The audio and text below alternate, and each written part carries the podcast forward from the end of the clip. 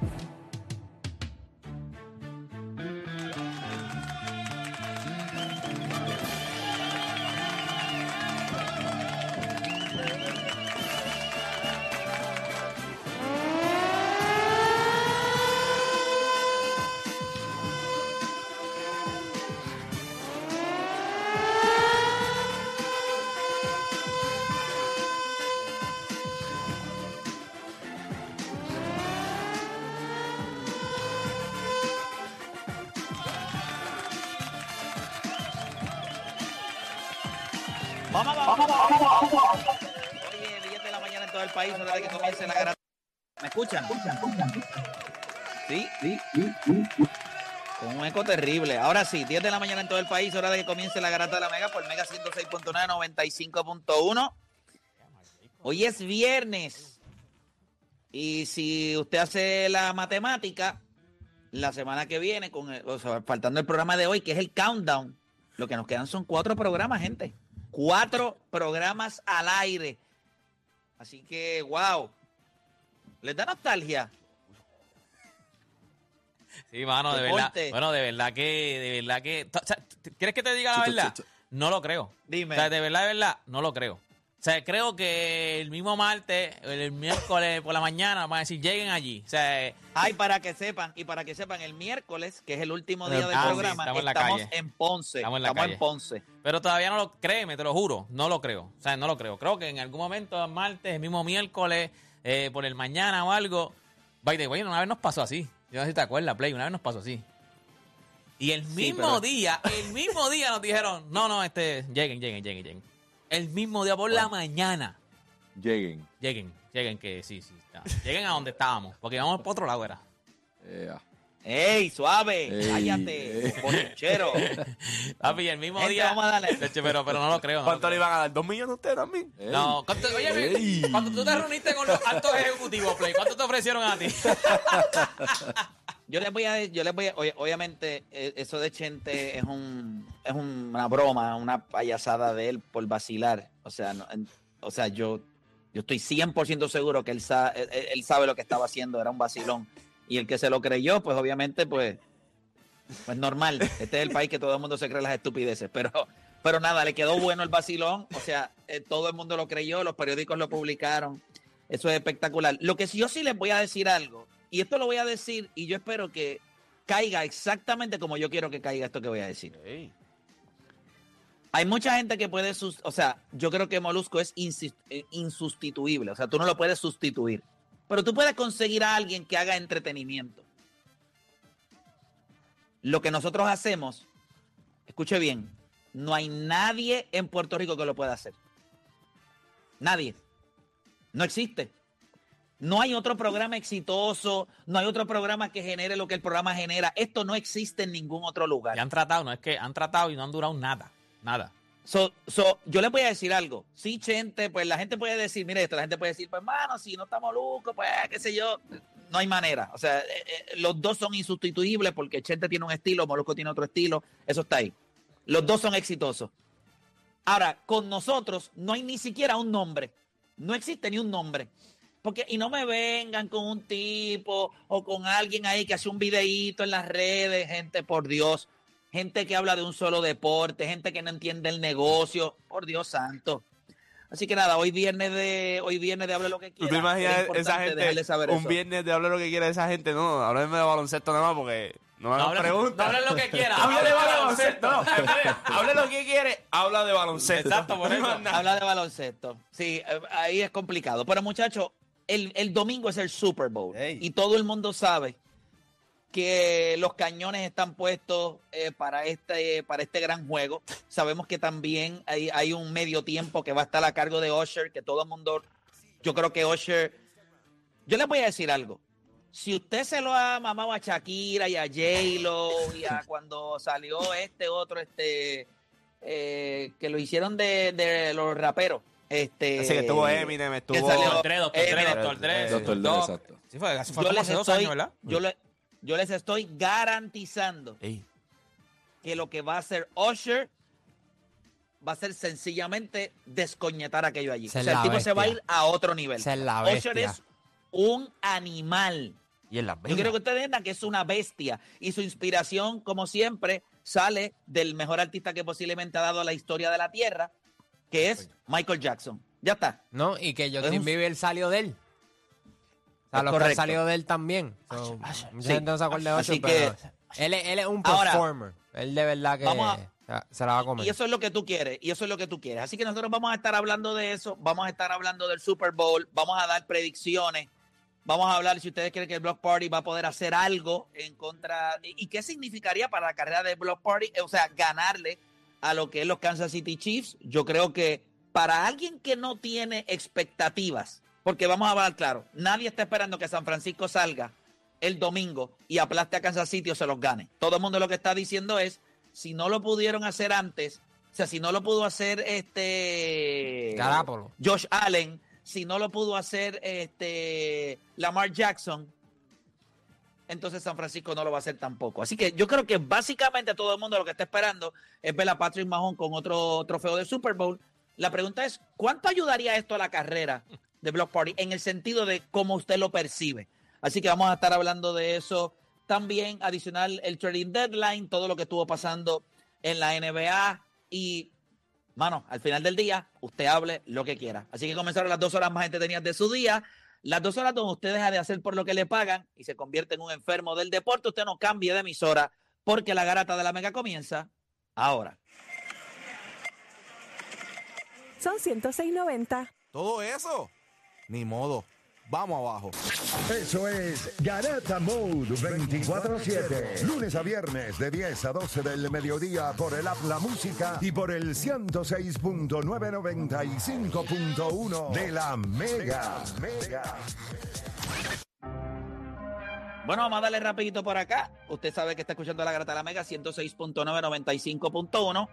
Hay una cosa que quiero arrancar diciendo y es felicidades a nuestros hermanos de la República Dominicana. Van contra Venezuela por la final del- de la Serie del Caribe, así que eso, eh, eso es súper interesante. Va a estar, va a ser un gran juego Ya, su entre quinta dos final grandes, consecutiva. entre dos grandes países. Sí. Su Sí. quinta Sí. consecutiva, así mismo es. Muchachos, eh, hable lo que quiera. 787-620-6342. 787-620-6342. Puede ser preguntas de deporte, puede ser conferencia de prensa, pues, lo que usted le dé la gana. Piense que este es el último, hable lo que quiera en la historia de este programa. Es el último. Entonces, usted, lo que usted no pregunte hoy, pues se la envió, porque no se lo vamos a contestar en otro momento. Así que este es el último, hable lo que quiera, porque recuerde que nuestro último programa es el 14 de febrero, que es miércoles, no es viernes. Así que hable lo que quiera, es, este es el último. No lo habían pensado, ¿ah? Hmm. Es, increíble. Yo estoy seguro que todos están iguales. Es increíble. Wow. No, fíjate, oye, tienen que mirar, tienen que mirar las cosas como son. It is what it is. Let's go. Vamos, habla lo que quiera, 787-626-342. ¿A quién tenemos en línea telefónica? Deporte, dime por allá. Zumba, ¿quién tenemos? Deporte, Tacho, si deporte te llega a decir a ti. Yo no veo, yo no veo, yo no veo ni la tecla, pero ni la primera tecla veo yo. Tenemos a Luis de Y este Ponce. lo ve, este lo ve, este lo ve. Ese necesito los espejuelos. La lupa, la lupa. Dale, Tenemos a Luis de Ponce. Luis. Buenos días, Corillo, vamos abajo. Vamos abajo. Wow. vamos abajo, zumbe. Mira, brother, esto es que a ver cómo ustedes lo vean, aunque la información es obviamente verídica. Eh, debido a la estatua de Kobe que se develó ayer, ¿verdad? Pues rápido pues sale Jordan de que él se lo dijo en el 2016. ¿Cómo ustedes ven ese comentario de Jordan buscando protagonismo? ¿Qué cosa? No, yo no, no, no, no, eh, pero abunda en lo de Jordan, porque no había visto lo de Jordan. ¿Qué fue lo que pasó con Jordan? que Jordan compartió que cuando Kobe metió los 81 puntos, él, que Kobe sale con la mano así hacia arriba, comparte la imagen y dice, mientras más veo la foto, más creo en que esa debe ser la estatua del Staples Center en el 2016. Ok. Es que Jordan como que se está dando el crédito, tú Y dices. ahora, y ahora puso, reposteó esa, esa imagen con la de la estatua de Kobe al lado y puso, eh, y dice, and there it is. Eh, habla de varias cosas y entre las cosas que dice, pues no, no, no, eh, tengo ansias de llegar allí, tomarme una foto, ¿sabes? Pero, por- pero mira, por- mira esto. Eh, tenemos que entender algo, todos. El tipo de relación que tenía Michael Jordan y Kobe Bryant, usted ni yo lo vamos a entender, porque nosotros somos mortales. Estos tipos son inmortales, son animales, son tipos que caminan en dos estratosferas por encima de nosotros. La relación de ellos dos los lleva a, a- a inclusive un tipo que, como Kobe Bryant, que llegó a decir en el documental que todo lo que usted conoce de Kobe Bryant vino de Michael Jordan. Así que la admiración que estos dos tipos sentían el uno por el otro, y estoy seguro que la admiración más grande, miren es lo que les voy a decir, para que ustedes entiendan lo que les voy a decir. Yo les garantizo a ustedes que Kobe Bryant, o sea, que Michael Jordan era más fanático de Kobe Bryant que Kobe Bryant de Michael Jordan. Porque Kobe Bryant veía a Michael Jordan como su, a donde él quería llegar. Eh, eso, eso inalcanzable. Yo les garantizo a ustedes que Michael Jordan se sentaba y admiraba ver a, Mike, a Kobe Bryant. No tenía la presión de tengo que ser mejor que él. No vivía con esa tóxica, ¿verdad? Eso tóxico de, ah, yo necesito ser mejor que él. Yo les Tírate- garantizo a ustedes Tíratela que en verbo, tíratela en verbo esa toxicidad, toxicidad, iba a decir, una asquerosidad. Que- que Desde que trataste de decirle, yo dije, ¿cómo rayos se dice Después te estaba eso? esperando que te guayara. Después te estaba ahí. Dale, dila, dila. Toxicidad, Pero algo así. honestamente, eh, toxicidad, o sea, cuando usted mira, o sea, estoy seguro que de ellos dos, el más que se disfrutó esa amistad fue Michael Jordan. Porque ¿Será- Kobe Bryant estaba por su juego? persiguiendo. ¿Será por su juego? ¿Cómo? Por su juego. De la manera que Jordan veía a Kobe. Es que se lo disfrutaba. Piensa nada más, tú poder ver a alguien que te admira, que quiere ser como tú, y tú te puedes sentar y disfrutar como lo hace. Acuérdate, no hay presión. Kobe siempre vivió con la presión de Jordan, ¿qué tú hubieses hecho aquí? Michael, ¿qué tú hubieses hecho acá? Michael, si yo hago esto, ¿qué tú crees? O sea, Kobe he was searching, siempre estaba buscando cómo acercarse. So, Michael Jordan se tiene que haber vivido esto a otro nivel porque le sirvió de guía a una carrera de un gran jugador como lo es Kobe Bryant. So, yo no compro esto de que está buscando protagonismo, es que No, que- sencillamente y- Michael Jordan le dolió cuando Kobe murió. O sea, el, el- Sí, el- sí, sí, sí. cuando yo vi a Michael Jordan llorar el día del, del Staples Center que le estaban haciendo el homenaje a Kobe Bryant, ese llanto es de alguien, o sea, él perdió una parte de él. Quizás quien único en el mundo lo entendía a nivel competitivo. O sea, y el hecho de que él hubiese dicho, ah, yo se lo dije en el 2016 que esa debía ser la estatua, yo no lo veo como un protagonismo, es sencillamente, eh, él fue el protagonista de la vida de, de Kobe Bryant. So, no hay más protagonismo. Michael Jordan estuvo presente en toda la vida de Kobe Bryant, en toda su carrera. So, yo no lo veo como protagonismo. Era solamente que quería reaccionar a la llamada eh, sobre si Michael Jordan estaba bu- buscando protagonismo. Tenemos más gente por allá, ¿verdad? Sí, tenemos a Alexi de Guaynabo en la 2. Alexi. Buen día, saludos, ¿cómo están? Saludos, bien, Alexi. brother. Mira, este, Play, eh, te encontré hace poco en el sector, eh, y en Cagua. Y Oye, espérate, que- espérate. Estamos el domingo 11 de febrero. Este domingo estamos allí viendo Super el gran juego entre los 49ers y lo que son los 49ers y el equipo de Kansas City. los Kansas Kansas City Chiefs. Vamos a estar allí desde las 2, 3 de la tarde, así que, oye, yo los espero allí. Yo estoy recuperándome de la operación de la rodilla, pero yo entiendo ya, ya hoy puedo empezar a caminar y hoy puedo empezar a hacer otras cositas adicionales. Eh, así que yo espero el domingo estar allí con todos ustedes vacilando en Sector 66. Pero nada, me dijiste que me encontraste, ¿qué pasó? Este, y te dije el primer, el primer eh, tema de la garata cuando comencé. Así que llevo varios años escuchándolo. Este, y lo, lo que le iba a decirle, este, quiero hablar de béisbol. Este, Claro. Porque reconocemos que, o sea, Roberto Clemente es el mejor pelotero que ha tenido Puerto Rico y Albert Pujol, entiendo, y muchas personas coinciden que tuvo una mejor carrera que, que Roberto Clemente. Ahora, yo opino que Albert Pujol nunca va a ser más grande que Roberto Clemente.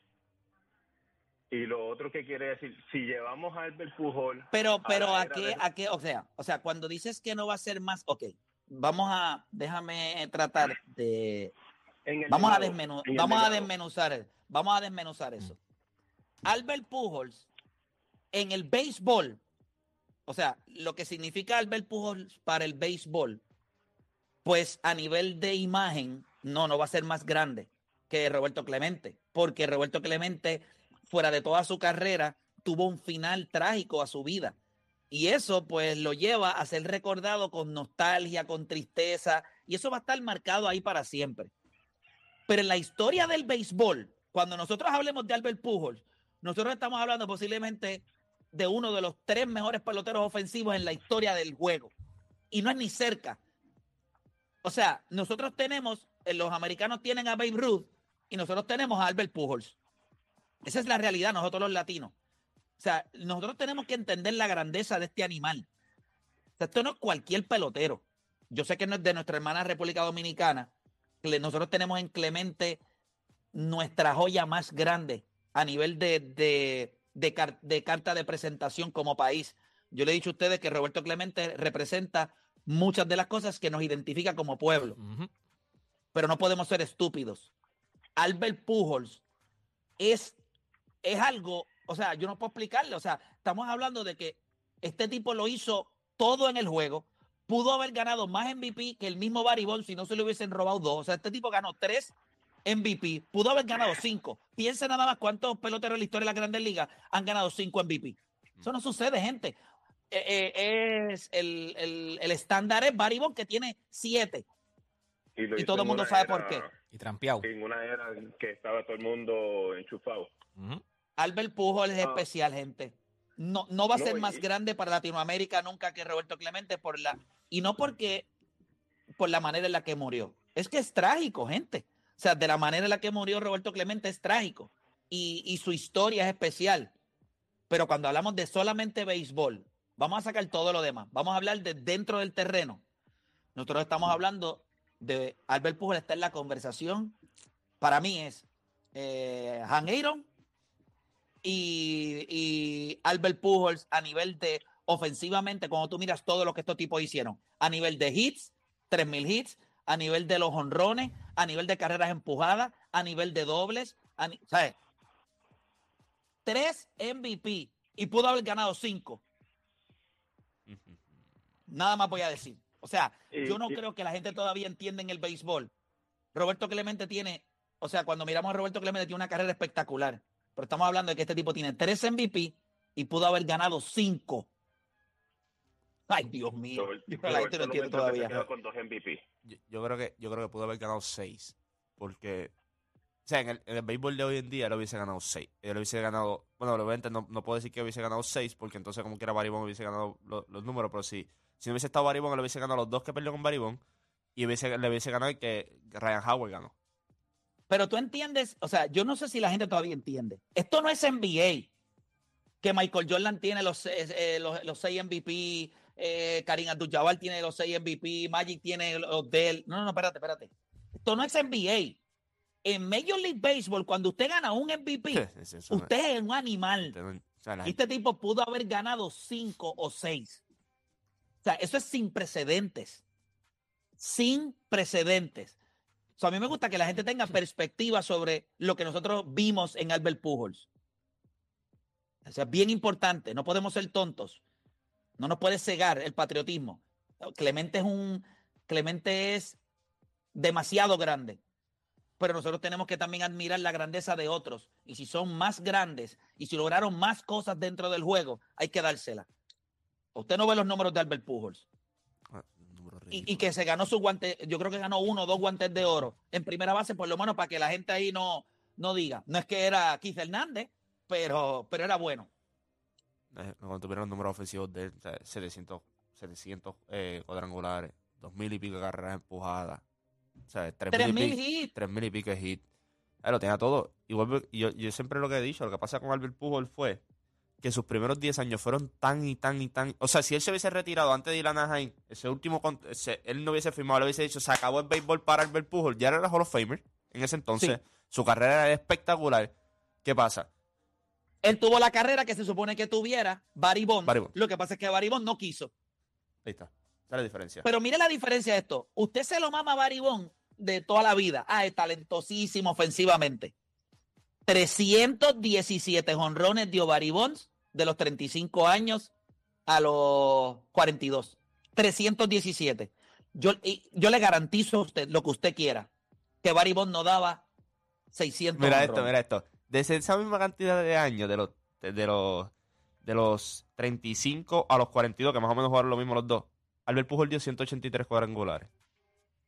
Un tipo que, un tipo que anteriormente, de sus 21 años a sus 34, había dado 520. ¿Sabes? Él, él técnicamente no lo picó por la mitad. Eso fue más Y abajo se todavía. desinfló. Pues claro, y entonces la gente, lo, a mí lo que me molestaba es que la gente se decía, ah, que, que no es el mismo, ah, que cogió Anaheim de Sanga, no, ah, que esto, no, es que esa es la vida de un pelotero. Un pelotero cuando empieza a llegar a los 34, 35, 36 años, cuando llevas tanto tiempo en Major League Baseball, ¿sabes? El wear and tear es demasiado. Y tú lo viste en los números de él, ¿sabes?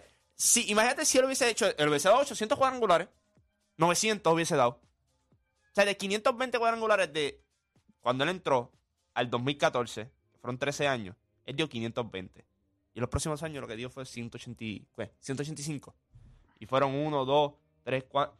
Fueron del 30 de los 35. Son 7 años, 8 años. Más o menos en ese mismo span, Baribón dio 300 y pico, casi 400 cuadrangulares. Una, una estupidez. Mira, me escribe, cambiando el tema así como los locos, me escribe Yoito, que es productor allá de Molusco TV. Me escribe, eh, voy a mandar un video a, a- a Edwin, rapidito. Me escribe que lo- al parecer lo que Michael Jordan quiere coger crédito es por la pose que, que- que se utiliza en la estatua. Yo le voy a decir algo, y esto es lo que yo creo y nadie me va a sacar de aquí. Cuando yo vi a, Mike, a Kobe Bryant decir, todo lo que usted conoce de mí viene de él, yo no dudo que Kobe Bryant le tiene que haber dicho, diablo, pero es que tú tienes el fly, mano. O sea, cuando tú llegas allí al United Center, hay una pose tuya haciendo el fly que está a otro nivel. ¿Qué pose voy a coger yo? ¿Qué, voy a, ¿Qué estatua voy a poner yo? Y Michael Jordan le tiene que haber dicho, mira, esta que está aquí. Esa es la que a mí me gusta. Por lo menos en, un- Y esa en es la el, en el discurso, Vanessa Bryan dijo que ya, o sea, que ya la pose estaba escogida, que no sé, que aparentemente Pero antes. ¿quién tú crees que les co- pero ellos lo que dijeron te que digo iban es a, van a Hay dos más, una, una con más. Gigi, una con una Gigi con y una, y de- una más una más del- con el 24, porque ahora este es con el 8, ahora es con el 24. Pero, Pero que la digo escogió es- él, él había escogido ya. Eso fue lo que dijo. Supuestamente, eso dijo Vanessa pero- Bryan, que estaba escogida ya. Pero esa vamos pose. a poner que Vanessa dijo que Kobe Bryant la escogió.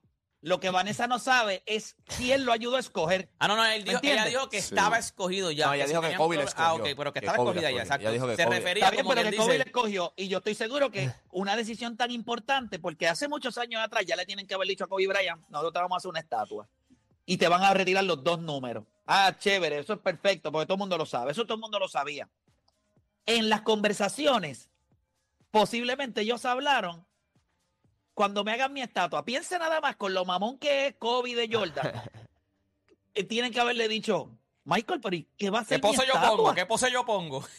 Y Michael Jordan le tiene que haber dicho, ahí me gusta esta. Piense nada más que Kobe Bryant dijo, todo lo que usted conoce de mí viene de él. Se acabó. Ahí está el video, está el video ya. Tenemos el audio, tenemos el video. Vamos, vamos a escuchar el momento donde Vanessa habla. And for the record, Kobe picked the pose you're about to see. So if anyone has any issues with it, tough shit. ¡Eh, a diablo! Ella metió esa yuca. Tiene algo que decir tan Que se vaya para Pero yo creo que, pero yo creo que es, pero mire esto, parece que personas hubo un debate de cuál debía ser la pose. Yo no creo que esto es un mensaje a Michael Jordan. Esto es un mensaje a los que podían criticar si esa pose no le gustó o qué sé yo qué diatre. Ah, Mira, las críticas Yo siempre creo- van a estar, no importa la pose que hubiesen puesto, siempre van a estar los que le van a gustar y los que no le van a gustar. A mí me gustó la, a mí me gustó la estatua. A mí me Pero gustó ¿por qué no te puede gustar esa estatua? No, pero que hay gente que, dice, entiendo. ah, No, pero sí, yo sé, otra pero- cosa, no sé yo. A mí me gustó, a mí me gustó mucho. Tantas A mí imágenes. me hubiese, a mí me, a mí la imagen de Kobe Bryant, la más que me gusta, es la que utilizaron en NBA 2K eh, 10, que fue el Goal Edition, que él sale con la camisa, Agarrándose la camisa. empujándose la camisa. Esa es la pose que más a mí me gusta. Mi, mi Pero favorita esta cuando. Y que tiró, déjame se buscar está la foto para enviártela. está Y ESPN tiró una, como que todas las poses icónicas, ESPN Y como o se- Sports sí, Center, ESPN. eh, eh, o sea, como que todas las poses, a ver cuál te escogía, te la voy a enviar para que tú la veas, que eran como que las poses icónicas de Mi favorita de es la de, la él con el jaque y, y el campeonato. Esa está, Esa está demasiado dura. Esa está durísima también. Esa está durísima también. A mí la más que me gusta Que todo el mundo esa ha tratado de pienso- replicar la foto y le Ah, sale bien mal. porquería. Hasta Anuel lo trató de hacer. ¡Por favor! ¡Por favor! vamos. ¿Verdad? Porque el, el, el, el cover de Anuel de, de uno de sus álbumes. Bueno, pero, pero ¿cómo vamos de Kobe Bryant a Michael Jordan? Ah, no, es Anuel. verdad, es verdad, mala mía, es verdad, porque fui yo que lo traje. Pido disculpas. De- No estás perdonado. No estás perdonado. Darle- deberían- no, quiero, no, quiero, no perdonado. quiero ni que me perdonen, de verdad. de Deberíamos verdad. dar el morón No, no ¿verdad? venga, no venga, no venga. ¿Se puede no? Es el último, es el último, es el último. Ah, espérate, puedo ser el último, esto es historia. Eh, mira, seguimos por acá rapidito. Vamos con más gente en línea en Hable lo que quiera, 787-620-6342. Aquí tenemos por allá. Tenemos a Jeffrey. Jeffrey. Estoy triste, quiero llorar y todo. ¿Por qué? Tú sabes que, tú sabes que, papi, he recibido llamadas. Mira, ellos se creen que yo trabajo con ustedes. Mira, ¿cómo va a ser? ¿Cómo es posible que se van? ¿Y qué van a hacer ahora los muchachos? Yo, mira, en verdad que yo no sé. Aunque supiera, yo soy, soy confidencial. Mira, quiero decir algo, papi. Quiero decir algo, lo quiero sacar del corazón. Esa primera llamada que se volcó la vispero, papi, Jordan es Jordan. Que Jordan buscando pauta, que Jordan si Jordan es Jordan no tiene ni que hablar, papi. Jordan pasa por ahí y nos los ajodillamos sin decir nada. Buscando pauta. Literal. Dale el morón a Wal. Dale el morón a No, Wal. no, no, no, no, no, no, no, no, no, que no me, me, robe ese privilegio. El último va a ser mío. Este, Mira, seguimos para acá Mira, ahí rapidito. está la vamos foto, ahí está, ahí, ahí está la foto de, chécate que la vi que vi que la subieron la foto de, de todos los. ¿Tú puedes ver, tú puedes ver la imagen Ve, este play? La de Jersey Bay. Sí, la veo. Para mí, la Mira, mejor mira, es esas son la, la- la cuarta, la cuarta, la cuarta foto. Eso Lo que está a tú otro dices. nivel. A mí me A gusta. mí me gusta la el- tercera, el Fairway. Como que también esa era una marca del Sí, Fairway. pero ese. esa, esa está más para No, el pero es logo que el del fairway NBA. no es de él, es de Jordan. A mí me gusta el reverse dunk y el, y el NBA Finals Celebration. Acho, mira, qué brutal. Con el El NBA jaque. Final Celebration A mí- hubiese sido, mira, eso hubiese sido la estatua perfecta. Tiene Porque lo colores. puedes hacer sentado, con los colores, eso está a otro nivel. Eso es para pajearse. Full. La Jersey. La de sí también a mí me gusta. La me a mí gusta. también me gusta. Oye, me gusta mucho la foto que él está acostado con la bola En la cabeza. en la bola, en la, en la nuca. Este, esa me gusta, esa me gusta también. ¿Sabes? En la cabeza, la. ¿Qué pasó? Que yo dije con la bola en la cabeza y está bien. Y ve rápido con la, con la nuca, con la nuca. La nuca. Peor todavía la bola en la nuca. Soy peor todavía. Ah. Juancho está rapidito Ay, hoy. Sí, Guancho está Mira, hoy. Mira, ¿cuál es la que Sí. lleva más tiempo ahí? ¿Cuál es la que lleva más tiempo? Para que después digan que yo la estoy cuidando. La bola. No, ey, ey. La llamada. La 4. bueno, las las de Philly porque es la más vieja. Soy icónica también, soy icónica. Era- Suave, suave, suave. Vamos a la llamada, por Fili, favor. ya tú has- eh, este, Fili, ya tú has hablado cuando te hagan una estatua allí frente al ángulo. ¿Cómo sería esa, la pose tuya? ¿Cómo sería? todavía. Ay, pensé que tú le ibas a preguntar si había puesto las bolas en la nuca. Vamos a la llamada, por favor. en ángulo. en el ángulo. Ay, señor. Tenemos a Víctor de Trujillo Alto en la 4. Ey. Saludos, muchachos. Saludos, Víctor. Vamos abajo. Primera vez que llamo. Primera vez que desde- Sí, lo escucho desde que están ahí por las mañanas. Duro. Por las mañanas no éramos que- nosotros. Sí, sí, cuando empezaron a las 11 de la mañana y después... Ah, ok, 10. ok. ya, ahora sí. ya Ahora estamos más temprano. Exacto. Sí, ahora está más temprano. Zumba. Sí, es nada más para confirmar algo que Play había dicho hace algún tiempo, había comentado, Zumba. y es que yo en cuestión de deporte, yo no soy ni fanático del deporte de ninguno, yo no, no veo ni NBA, ni EU. sin embargo lo escucho a ustedes, que Play había comentado que La Garata no era simplemente un programa de deporte, sino que es un programa de entretenimiento, y yo estoy llamando pues para, para confirmar que es así. Gracias, papá, Yo- gracias. Duro. Yo lo, lo escucho. Amén. No, yo yo veo deporte, sé que yo una, una, una vez cada cuatro años, la- cuando Puerto Rico juega en, qué sé yo, un mundial. Las Olimpiadas, Mundiales, ajá. Alguna pelea de boxeo, pero yo de seguir el NBA, de seguir pelota, sin embargo, siempre lo, lo escucho. Y pues felicitar Y- también a Play ahí por, por ese ese encomienda que él se echaba encima de tratar de enseñar a los puertorriqueños que si usted no sabe lo que está hablando debe callarse la boca. Tratar de enseñarle, Usted usted no sabe cállese la boca. Gracias, gracias por llamar. Si ustedes supieran que cuando, cuando nosotros empezamos a hacer este proyecto de la garata, empezó el programa y la, y la gente, o sea, lo primero es que eh, Jorge se lo puede decir, él, él jamás pensó que esto iba a ser esto que es hoy. Él siempre pensó que esto iba a ser un programa en el que esto, eh, primero, él, él hace este programa para que para sacarme de donde yo estaba trabajando. Esa es la realidad.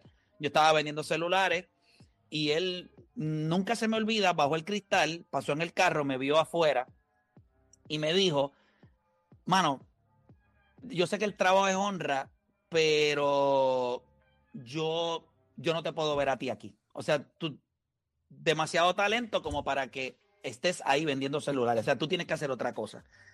Y, y de eso se tardó un año. Y cuando nosotros comenzamos, y yo lo he dicho, lo he dicho siempre y lo vuelvo y lo repito, la razón por la cual yo siempre vivo en constante crecimiento, buscando hacer cosas nuevas, proyectos nuevos, es, esa es mi manera de agradecerle la oportunidad que él me dio. Si, e- si alguien te da una oportunidad y tú no la haces crecer, la pierdes. Las oportunidades se agradecen creciendo, no manteniéndola. Solamente busque la Biblia y hay una parte donde Dios le entrega monedas a las personas y hay uno que la enterró, otro que la perdió.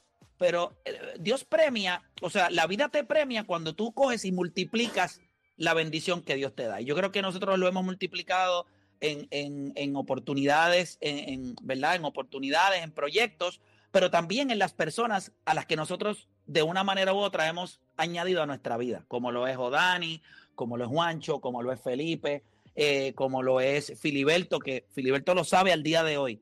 Yo lo llamé hace quizás hace más de un año y yo le dije que donde él estaba lo hacía muy bien, pero yo entendía que él tenía personalidad y tenía que dejarla salir y que yo quería que la garata fuera eh, un vehículo para que la gente pudiera ver que él es un tipo súper elocuente, súper inteligente, pero también puede vacilar, puede entretener. Y este negocio se trata de entretener. Si usted se cree que usted es un sabio, el que piense que en el deporte lo sabe todo es un imbécil. Y yo sé que en muchas ocasiones yo lo digo, pero es vacilando. O sea, esto aquí todo el mundo se va a guayar, todo el mundo va a ser ridículo. Lo que sí la gente va a respetar siempre, y por eso llevamos 13 años, es porque la gente sabe que nosotros nos educamos. Que nosotros podemos tener opiniones encontradas, pero la data está ahí. Y por eso, mm, Philly lo ha dicho. No es fácil hacer radio, Philly. No es fácil sentarse aquí y tú puedes pensar que tú te la sabes toda, pero a la hora que hay que reaccionar, a la hora que tú tienes que buscar en tu disco duro información para debatir otro punto, porque aquí nada está escrito. Yo nunca le he dicho ni a Filiberto, y que él me puede desmentir, ni a, ni a Deporte, ni a Juancho, ni a Danis. Ustedes tienen que decir esto. La magia de este programa es que nunca, nunca, nunca se cuadra lo que se va a decir al aire. Créame que si se pudiera, o Dani no hubiese dicho todo lo- todo lo que ha dicho. Le hubiésemos verdad, evitado. Es verdad. es verdad, porque el deporte no tendría, no tendría tanto monólogo. es verdad, es Así que, gente, mire, vamos a hacer una pausa y cuando regresemos, Seguimos abriendo las líneas en Hable lo que quiera, 787-620-6342. Así que pausamos y regresamos. Recuerde que este es el último Hable lo que quiera en la historia de este programa. Vamos abajo. Es duro.